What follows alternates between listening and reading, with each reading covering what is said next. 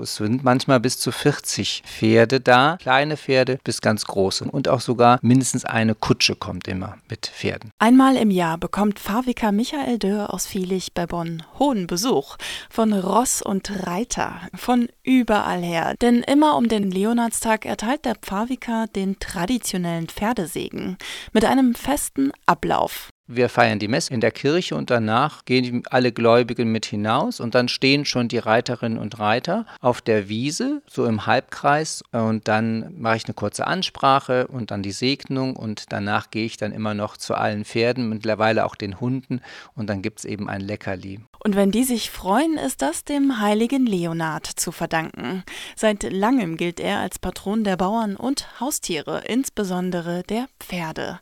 Besonders im Süden, wo heute etwa in Bad Tölz der berühmte Leonardi-Ritt stattfindet.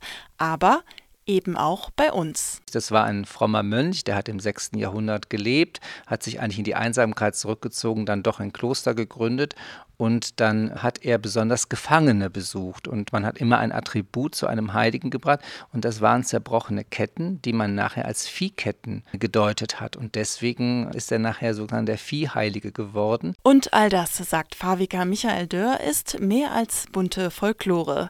Bei allem geht es auch um die Bewahrung der Schöpfung.